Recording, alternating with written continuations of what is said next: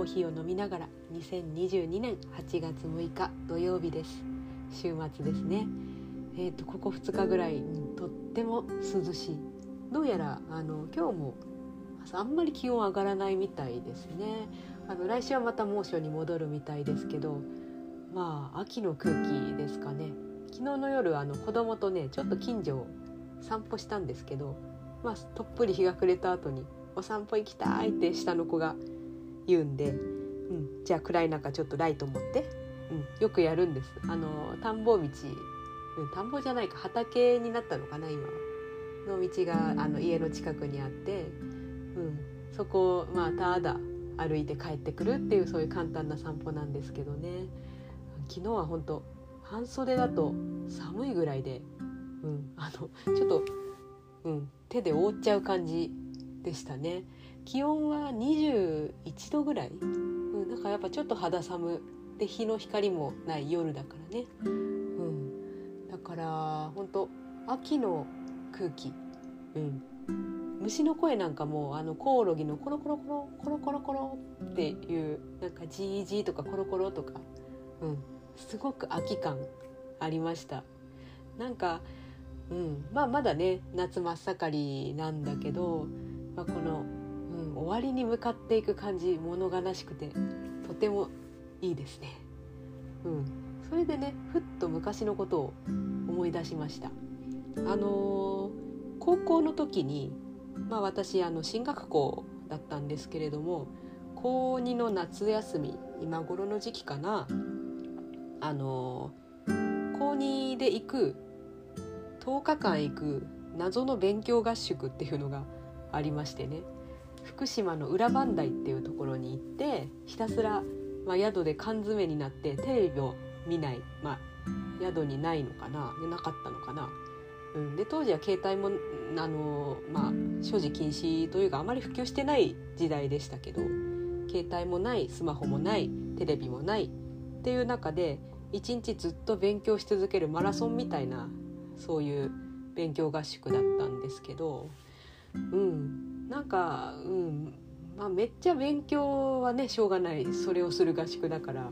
したけどその記憶はあんまりない。まあ強いて言えばだるかったなっていう そこなんですけどよく覚えてるのがねあの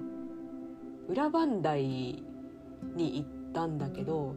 本当にど田舎で近くに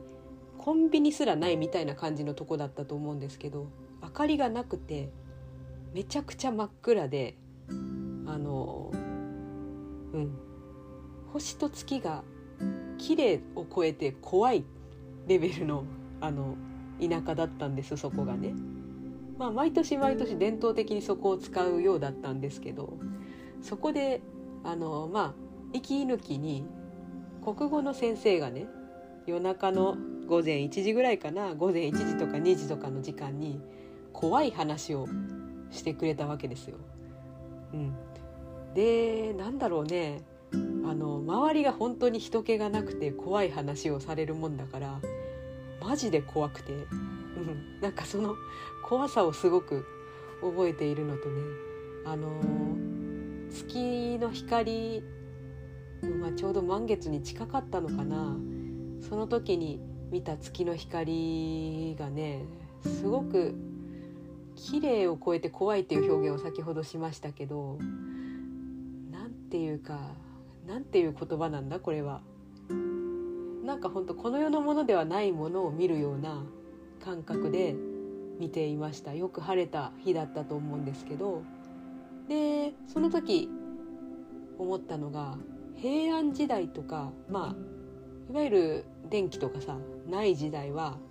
毎日これだったんだってすごく思ったんですよね。うん、これはその辺のものが確かにもののけか何かに見えるよなってすごく思いました。でそれも相まって国語の先生の怖い話がめちゃくちゃ怖くて、うん、それしか覚えてないね。うん、勉強は覚えてません。でもなんだろう。そういう経験はすごく良かったなって思います。勉強あんまり好きじゃなかったんですけど、うん、させられる勉強はね。でもそういういいとこに結構連れてってくれる学校ではあったのでああなんか、うん、感謝したいなみたいな感じですね。あのしなきゃなじゃなくてしたいなです。うん、ということを昨日のあのコオロギの声を聞きながら思い出した。結構いい思い出になってたんだなと思いながら思い出していました。うん、というわけで今日はそんな話です。ではまた。